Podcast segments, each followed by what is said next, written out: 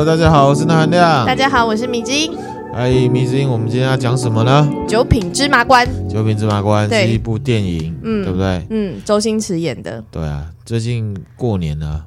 哎，对耶，到时候那个第四台电影台又有很多那个周星驰的贺的相关电影出来。对，希望有九品芝麻官可以看。嗯嗯，对。它算是我觉得周星驰的电影里面很好看的一部。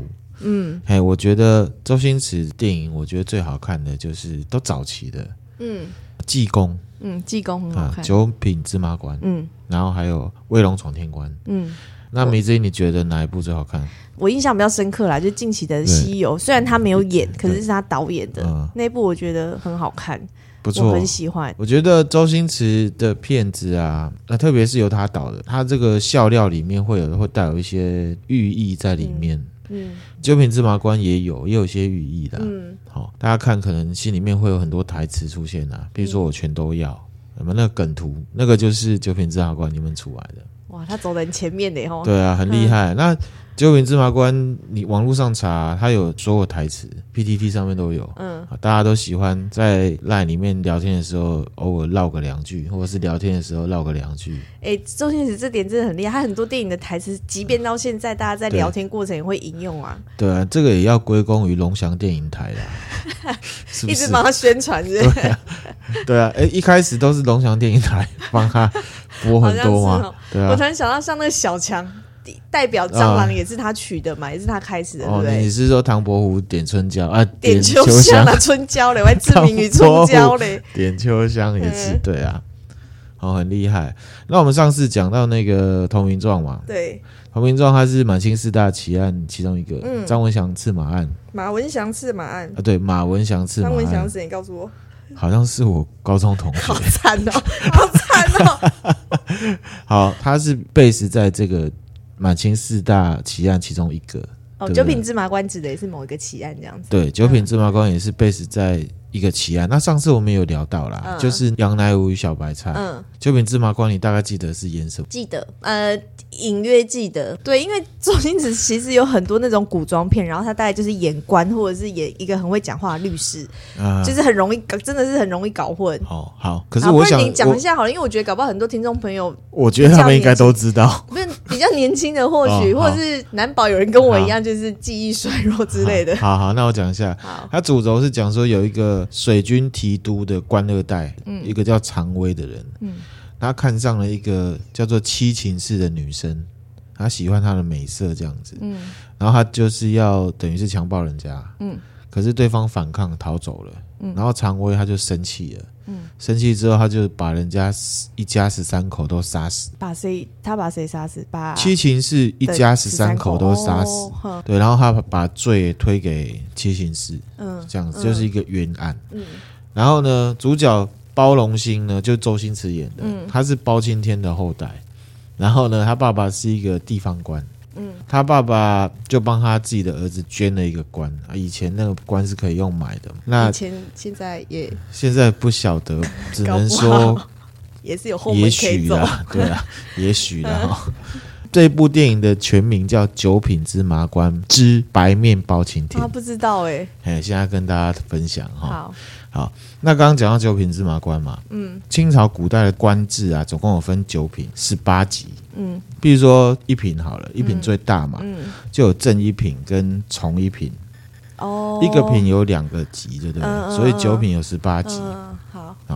那之前《投名状》里面被杀的那个马新仪，他是正一品，正一品，也就是超级大官，嗯嗯、这样子。那在古代啊，一般的县令，嗯，其实是从七品，嗯，是倒数第三级的下面这样子。对，可是，在清朝啊，有一个说法，嗯，就是说皇权不下县。虽然这个天下都是皇帝的天下，可是皇帝的权力下不到县级单位。是哦，对，所以呢，这个知县就等于是地方父母官，其实就是他说了算，那个真的是很不公平的状况。等于他可以只手遮天，对，就等于这个。嗯、那等一下，这个也是一样，嗯、想要只手遮天造成的。嗯，就回到电影里面哈。好，那他爸爸就帮他捐了一个官，他其他其实只是代理县长而已。嗯、对，然后呢，电影里面就很疯嘛，他还跑到妓院里面。嗯，对不对？然后还跟那个烈火奶奶学吵架嘛，这个我有印象。然后一直骂，一直骂，然后那个海滩那个水就嘣大爆炸，没有很厉害的感觉。然后他在机缘里面还遇到同治皇帝，哦，有没有？有有有，对啊。然后呢，这个剧情呢，到最后就是开庭审理嘛。然后里面还有出现方唐镜，嗯，然后还有出现李莲英，嗯，方唐镜是真有其人，他是满清四大壮士之一，嗯，李莲英也是真实人物，不知道，你真的不知道？李莲英，李莲英啊，好耳熟。你到底有没有看那一部《九品芝麻官》？我就是，他就被人家骂你是阴阳人、烂屁股的那个，他小李子，他就是太监啊。这个李莲英是真实人物，他是慈禧太后跟前的大红人。嗯、刚刚讲那个九品有没有？嗯、大官就正一品嘛，嗯、对不对？因为他是慈禧太后的红人，嗯、所以正二品哦，很大。虽然没有什么实权啊，可是以现在社会来看，其实不一定要什么实权了。他只要在重要人士的身边可以咬耳朵，就已经够可怕了。可以说上两句话，让人家听进去就很厉害。他只要说谁坏话，那个人就死了。对啊，对不对？可是其实太监的权利在清朝是有被限制过。嗯，譬如说在康熙的时候，就很明显的去限制太监的权利。其实以前从以前的朝代就有很多太监在。在那边欧贝拉就是小人，然后进谗言乱讲，嗯嗯，害死人很多。嗯、甚至这个雍正皇帝啊，曾经明定太监的官位最高只能到四品哦。可是李李莲英他就是少数突破极限的太监，嗯嗯，对，算是超级太监，对，嗯，这样子。这应该也就是跟前的红人才有办法得到这样子的对对对，这这是真的这样子。嗯、好，然后呢？那就是审审案嘛，那审案审案之后就是沉冤得雪嘛，就成功了。这样，这、嗯、这部片然后充满很多笑料，嗯，对不对？嗯，好，那我们来讲真实的，真实的就没有这么有笑料了。对，杨乃武小白菜的事件就没有像电影里面这么的 happy 了。就老话一句，不可能发生的事情才会在电影上出现。对了，可是说实在话，可是说实在话，杨乃武小白菜他也是有结果。嗯，他也是有结果，它不像上次那个马新贻那个是一个悬案。哦，对，这是不一样的地方。嗯嗯，然后呢，还有另外一个地方是跟上一次的那个刺马案有类似的，嗯，它都是发生在同治年间，同治皇帝的时候。啊，马新贻的事情是发生在同治九年，杨乃武小白菜这个案子是发生在同治十三年。嗯嗯，对，还有一个一样的地方，就是这个事情都跟湘军有关，黑暗湘军啊。听众朋友，你听不太了解我们在讲什么，你们可以去听那个《投名状》那一集。对，好，就是这样就可以串起来了。嗯嗯，好，好，这事情的主角呢，就一男一女。嗯，男的叫做杨乃武。嗯，然后呢，他是浙江呢余杭这个地方的很有名的一个举人。嗯，家里是养蚕的，做生意的。嗯那什么是举人？这个乡分区考试考最好的就是举人哦。然后你考到举人之后，你就有资格可以参加国家级的考试。国家级的考试就是会试。嗯嗯。会试你考上了之后，你就叫做贡士。嗯。贡完的贡。哦，是啊，我以为是共同的共。贡完的贡，然后就是士那个士。士兵的士。对，士兵的士。共事呢，就可以参加什么？皇上亲自监考的殿试，殿试。对，就是宫殿嘛，嗯、在宫殿里面考试。过的就叫做进士。哦，进士很常听到，对，进士，嗯、对啊，现在大家都有进士嘛，没有啦，就是进前进的进，然后士农工商的士，嗯、然后呢，进士的前三名，第一名叫状元，第二名叫榜眼，嗯、第三名叫探花。哦，好，原来是这样子，对对，所以状元、榜眼、探花是很厉害啊，他等于是一路考上去，嗯，过关斩将。所以现在台湾应该就是很多人都很厉害，因为大家都有进士，还冷呢，好幽默，好有好幽默，还冷呢。好，那另外一个女生呢，女主角叫做小白菜，嗯，那小白菜她的本名呢叫做碧秀姑。嗯，那为什么是叫小白菜？那是她的外号。碧秀姑这个女生呢，就长得很漂亮的，白白，皮肤很白，嗯，然后大家都会叫她小白菜这样子。然后这两个人，他们其实是各自有家室，嗯、就是有妇之夫跟有夫之妇，嗯，对。那本来是没有交集，怎么样会发生交集呢？杨乃武他家有一天要这个装修，嗯，装潢啦。然后就找了装潢工人来。这个装潢工人就是小白菜的老公的亲人哦。对，那小白菜的老公呢，叫做葛品莲。嗯，那葛品莲他是一个本来在开豆腐店的一个。豆腐店老板，嗯嗯，可是因为就后来就收起来，跟我们一样嘛，就是打工仔嘛，打工仔赚人家薪水的。那在这样的关系之下呢，这杨乃武就知道葛品莲在找房子，要租房子。嗯，杨乃武就租给他们。嗯，嗯，然后葛品莲住到杨乃武的家里面来。小白菜这个女孩子呢，就是蛮温柔，然后也很勤劳，互动很好。嗯，所以呢，因为这个葛品连都去上班嘛，杨乃武的太太都会叫。这个小白菜一起来吃饭，嗯，就变朋友这样子。那杨乃武就教他写字，嗯，念书，嗯，就会传说他们两个好像关系暧昧啊，什么什么的。嗯嗯、然后传出去就传到这葛品莲的耳朵里面，嗯，那隔壁连知道，就说我去上班了，然后绕一圈回来偷看，就杨乃武在家写字嘛，然后可能互动不错，那就吃醋。其实老公吃醋这很正常，对。可是呢，回来他就揍了这个小白菜。就家暴小白，就打他，对不对？对，然后打了他之后呢，这事情就传到杨乃武的耳朵里面了，然后他就觉得说啊，其实是不是自己有一点做的有点 over。嗯，或才会让人家传嘛。嗯，好，然后呢，他就用一些借口，就让这个两个人葛品莲跟他们夫妻啊，就搬出去了。嗯嗯。那有一个说法是说，他就涨房租啦，然后有一个说法是他本那个葛品莲本来就欠了很很好几个月的房租。那搬出去之后呢，有一天呢，一样是葛品莲出去上班了。嗯。然后就有一群流氓混混就进来他们家，对他做了不轨的事情，这样子。这个对他做不轨的事情，里面有一个人叫做刘子和。刘子和，刘子和呢，他是当地县令的儿子啊，官二代，官二代，官二代。对，那可是第一个是流氓嘛，第二个又是官二代的小孩，然后你没钱没势的，又是一个女人家，就只能吞了，也就只能就这样了，就过去了。不像现在可以去告，就是开记者会。那事情到这边呢，就反正小白菜就吞了嘛。因为你没权没势，对，而且那个是那个年代，对。有一天呢，这个小白菜的先生葛品莲啊，嗯，突然间生了一个很突然的病，死掉了。嗯，这个病呢叫做丹毒，丹毒就是急性的皮肤炎，然后它会造成出血、异常出血、发炎，然后反正那时候的医术可能也不是很好，然后又加上可能他们也没什么钱，反正他就很快就过世了这样子。那葛品莲的妈妈。嗯，他可能也不是医生，那现在也没有网络可以查，那他见识也不是很广，他就觉得他这个死因很怪，嗯，然后又联想到说啊，之前这个杨乃武跟毕秀姑啊，也就是小白菜，好像互动很好，他就自己有点脑补，哦，他就觉得呢。他的儿子应该是被小白菜跟杨乃武弄死了，所以是婆婆先这样有这样子的想法。对，然后他就去报官，报给当地的县令，也就是这个刘子和的爸爸，嗯，叫做刘习同，嗯。然后刘习同知道了之后，他很高兴，见猎心喜。你知道为什么他会见猎心喜吗？哎，这个我之前有讲过，你可以讲。好，他会见猎心喜，就是因为第一个强暴他儿子，曾经强暴过那个小白菜。对。然后另外，他要保护他儿子，他要保护他儿子，对。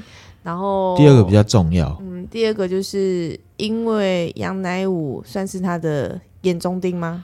对，他是他的眼中钉，因为地方进士啊，嗯、算是有声望的，讲话是有分量的，嗯、大家会听。嗯、然后杨乃武他也算是有一点点，就是正义感的人。嗯，他有一次呢，这刘锡同啊。A 钱。啊，对对对，A 钱，A 钱，然后呢，我就举发他，嗯，啊，还好他因为八股很硬啊，就没事过关了。嗯、他对这个杨乃武本来就很不爽，嗯，怀恨在心，已经有私人的恩怨在前了。对，然后呢，这个刘锡同就找了那个仵作，仵作就是当时的法算法医啦，嗯嗯，然后就验一验之后就说好，这个葛品莲啊，是因为吃了砒霜。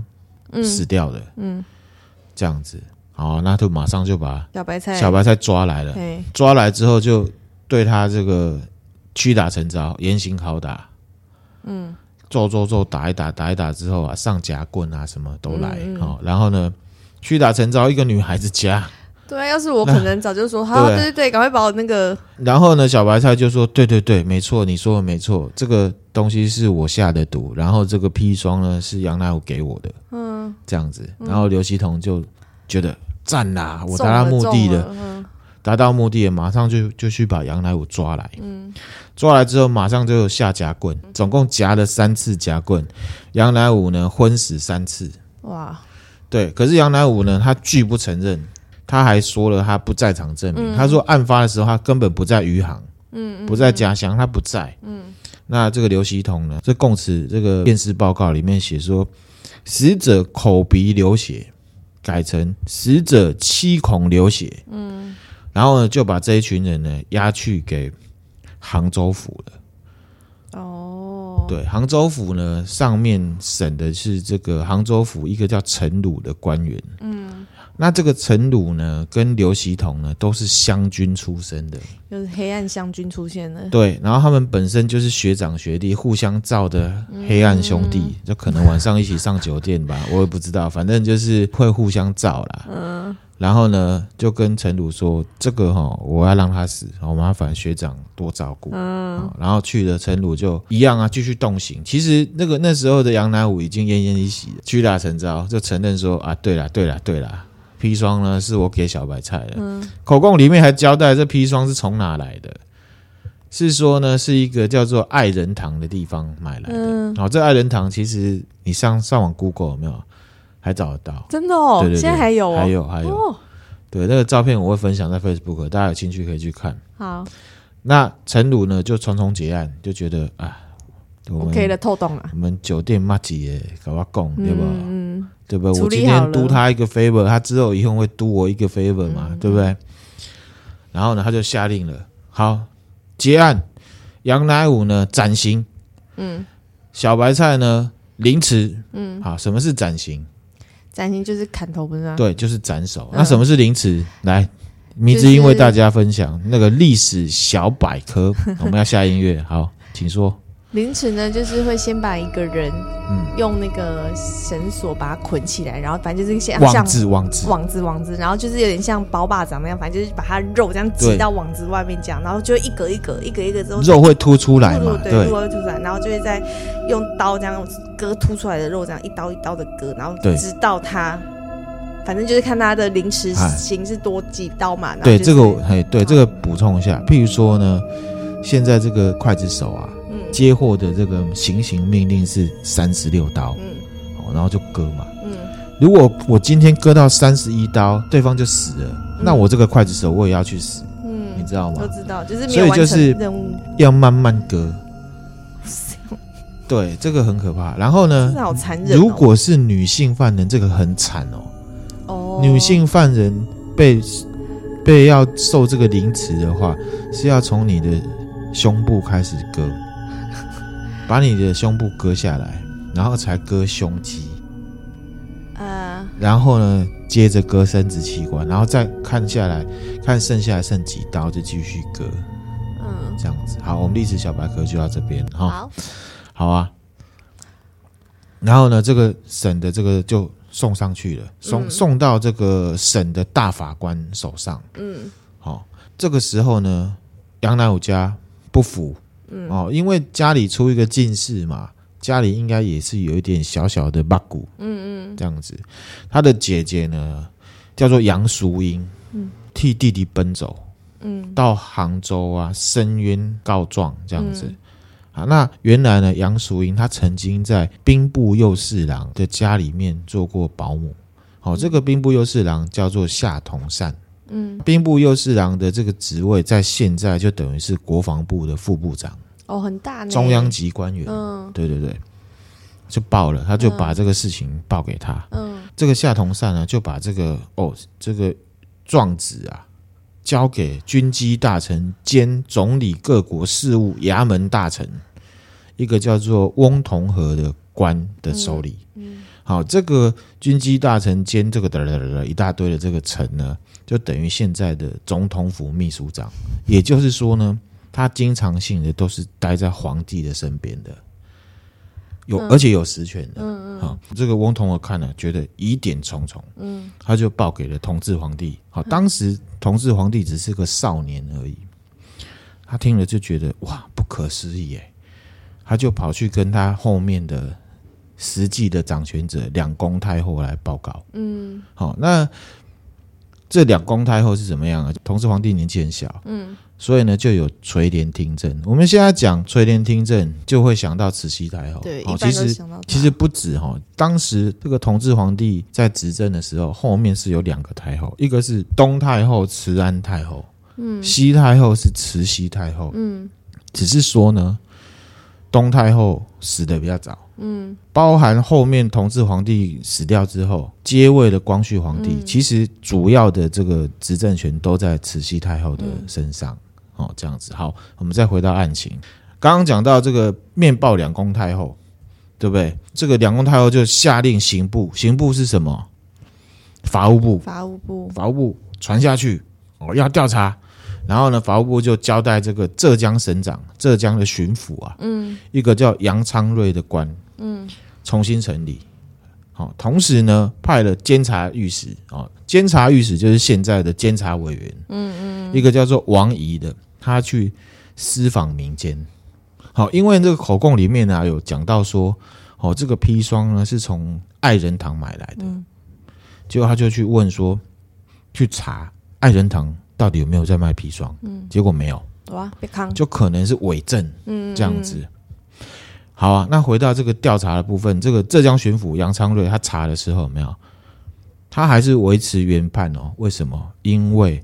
他要保全自己的面子，因为判决其实一路上来其实有经过他，哦，他是同意的，哦，再加上说他本身也是湘军的，这才是重点吧？这才是重点，嗯，就是我的学弟还有我学弟的学弟，嗯，这样判上来，如果我打伤他，嗯，对不对？那我们的这个黑暗连结就没了嘛，对，对不对？对，我怎么样在我的湘军系统里面做那个，然后他就呛了。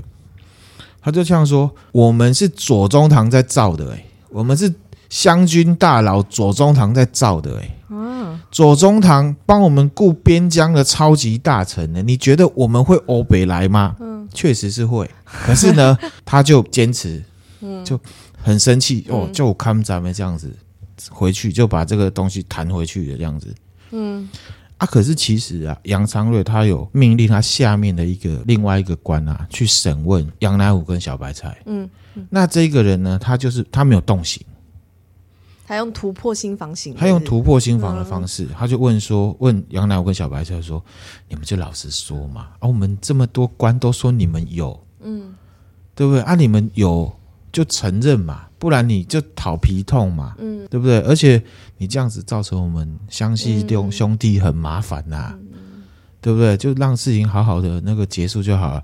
想不到他们两个把前面的供全部给翻了，嗯、就说我们是屈打成招的，嗯，我们真的没有。当庭呢就喊冤，嗯，他只是跟杨昌瑞讲有这件事情，嗯，他好，哎，这个大哥啊，好像。他们真的没有呢，吼，嗯嗯，好，那杨昌瑞就还是照原神给他弄上去了，好啊，弄到这边怎么办？都没有结果，对不对？很奇怪啊，嗯，于是同治皇帝呢就觉得这个太怪了，嗯，而且已经交代下去了，怎么又一样的结果回来？嗯，对不对？而且呢是延宕，所以呢他又派了浙江学政，嗯。我跟你讲，这这个案子里面有很多高官就对了啦。好，我们都用台湾的官来来做对比，这样大家比较好，对，比较好理解，好想象。他就找了这个浙江学政，也就是省级的考试院长，嗯，一个叫做胡瑞兰的人，好当这个钦差大臣。好，钦差大臣呢，他不是一个固定的官位，他就是衔皇帝之命、特殊命令的那种专案小组的概念对。对，专案小组、专案大臣。嗯嗯。重审此案。嗯。胡瑞兰呢就接旨了嘛，对不对？可是呢，他呢，他是管考试的。嗯。他对这个刑法，他也不懂调查，他也不懂不懂侦查，所以呢，他就稀里糊涂的就乱查一通。嗯。又加上呢，刘锡彤这些人，这些湘系的贿赂他。啊，所以呢，就一样又来逼供一次，就用那个烧红的铜丝啊，嗯、去戳那个小白菜的胸部，极刑。哎、嗯、啊，极刑啊！而且一个女人家又没没念什么书，只好又在又这指认说，嗯、对啦，是杨乃武叫我去杀的。嗯，又再承认一次。对，然后胡瑞兰就把这个 no no no 维持原判啊，斩立决凌迟这样子。嗯，嗯，嗯好啊，一直到了同治十三年的时候。杨淑英啊，就是杨乃武的姐姐。嗯，她第二次进到这个北京。嗯，哦，由这个国防部副部长夏同善引荐。嗯，到处去求这些官员，然后地方报纸一个叫《申报》的也发表了非常多啦，四十四条的新闻。哦，很多十八篇的这个社论，就在讲说这个案子哦有问题。嗯，这样子，好啊。这时候呢，总统府秘书长嗯，翁同和跟国防部副部长嗯夏同善呢，看到哇，报纸都在报了，议论纷纷，民怨难平啊。嗯，两个大官上书给两个太后，嗯，求他们说可不可以把杨乃武跟小白菜送到北京，我们自己来审啊。嗯，哎，后来就同意了，通过，嗯、他们两个就上来了。好，上来之后呢，光绪二年，那时候同治已经过世了。哦，这个法务部长商春荣重审这个案子，法务部长自己来审。嗯，哦，他也是一级官员啊。嗯，啊，在北京城城外呢，开箱验尸，验这个葛品年的尸体，然后呢，找了一个在法务部呢已经任职很久的资深法医啊。嗯。杨日杨日松啊，不是不是杨日松，就是一个老仵作了。哈他就呢来验，结果呢他就发现葛品莲他不是毒发身亡，嗯，他是生病死掉的。他骨头表面会黑黑的，因为那个砒霜的话有没有死亡，他骨头会发黑。嗯，好，那这个葛品莲骨头表面黑黑，是因为他死久了表面发霉啊。嗯嗯嗯，所以呢就被。说成是砒霜中毒，好、嗯、不是好翻案。这个光绪三年的二月啊，杨乃武小白菜这个案子终于终结，杨乃武跟小白菜无罪释放。嗯，可是呢，这两个人在狱中，你看一路又被夹棍，然后又被打，然后呢、嗯、又被穿内内，嗯，已经一身伤残了。而且呢，其实这个杨乃武啊，他在。第一次被被审的时候，他的进士资格有没有？他的举人资格已经被拿掉了，也没有恢复给他，也没有恢复。我洗洗洗清冤屈还没有恢复给他。对，我等一下跟你讲为什么。好，好，好。然后呢，胡瑞兰啊，就是这个考试院长嘛，嗯嗯、啊，然后呢，杨昌瑞嘛，这个浙江省长嘛，嗯、下面这些三十几个官员，嗯、全部都被撤职查办。全部这些全部都是湘军系统两湖派左宗棠的小弟，嗯嗯嗯，严重被打压，活该，对，应该。杨乃武久经酷刑啊，他变瘸子，好惨哦，残障了。然后晚年就在自己家里面就养蚕度过余生。七十四岁的时候，民国二年七十四岁的时候就死掉了。他当初也是好心，想要帮助他们这个穷人家。对不对？就就惹得一身腥。对，我跟你讲啊，这个社会，不要说社会底层，其实杨乃武他身为举人，他也不是什么社会底层。对呀、啊，他也不是底层的人。他对比现在，可能应该就等于是粉丝有两三万的网红级的。好，用网红来那个 两三万以上的啦。嗯、哦，有哪一些大家可以自己去想象。嗯、其实讲话是有 power 的。嗯。更何况他是读书人，是被尊敬的。对啊，哦，这就看出来那时候的司法还有黑暗呐，黑暗官官相护啊，嗯、司法黑暗。好、哦，然后讲到那小白菜回到这个余杭之后啊，嗯、因为被打成这样，然后胸部又被人家弄，嗯、然后你也不知道你在里面到底被怎么对待。嗯、反正呢，后来他就是出家为尼，嗯，他的法号叫做慧定。嗯，然后呢，他比较长寿，他是二十年，民国二十年过世，这样子，对。然后他们两个人呢，其实从小白菜搬出他们家之后，他们就再也没有去过彼此的家，也再也没有联络，其实完全没有。就是很清白这样子，很清白，连他们的墓都很清白。嗯、为什么？因为杨乃武的墓呢是葬在余杭县西门外，嗯，小白菜是葬在余杭县的东门外，嗯、也是一东一西，被搞成这样，完全就是这些官做坏事，为了互相包庇，嗯、为了自己的私利、嗯、去欺压下面的人。嗯，可见那时候的司法有多么的黑暗。好，那他讲到为什么他的功名没有被恢复？恢复，嗯、因为有一派的史学家觉得这是一件政治案件。哦，杨乃武与小白菜这两个人有没有沉沉冤得雪，其实只是一个过程。慈禧太后跟这些高官，他们要做的是要打压湘军。嗯，对，都是各自有各自的目的啦。对，因为在那个时代，其实不公不义的事情不比现在少啦。嗯，很多事情，我觉得慈禧太后这些当选者大概都知道，嗯、有一些兵睁一只眼闭一只眼，因为跟我没关系。嗯、这些东西为什么我会跟他产生关系？就是我可以拿来拿它来借力使力嘛。嗯嗯。对，对不对？他们在意的其实还都还是自己的权利有没有稳固嘛？对，会管这么一件发生在一个小举人。我刚刚讲了，举人之后要共事，共事之后再进士，那么多级，而且他还不是官员，他会管，然后还是一个平凡小妇女身上，嗯，一定有他的目的在嘛？嗯，所以同治皇帝那时候收到那个。同治我不敢讲，因为同治他那时候是个少年。但因为他是先收到举发，才去告诉告诉那两宫两宫太后，对太后看了可能就觉得哦哦哦，就刚好可以借力使力嘛。嗯、甚至下面的官员也有可能啊，嗯嗯，对，因为中央官，因为其实湘军啊，各位听众朋友，就是湘军的故事，我们有兴趣的话，大家可以去听那个投名状那一集，会讲的更多。嗯，那湘军其实就是盘踞在地方，就是军阀啦。他们想要扑灭他们，嗯、这样子，好，好啊。所以呢，我们要感谢我们自己生活在司法相对公平、嗯，讯息又比较透明的社会，啊，只能讲相对，嗯，好。那我们也更期望呢，我们可以活在一个更公平的社会，嗯，好，也希望大家都可以有正义感，嗯，好。我们今天就分享到这边，嗯、那大家可以分享给你的朋友。那也可以到我的粉丝团或者是我的 IG 来跟我互动。嗯，我的粉丝团呢就叫做钠含量过高。钠含量过高，请大家帮忙按个赞。对，好，赞赞赞，谢谢大家，谢谢大家，拜拜。拜拜。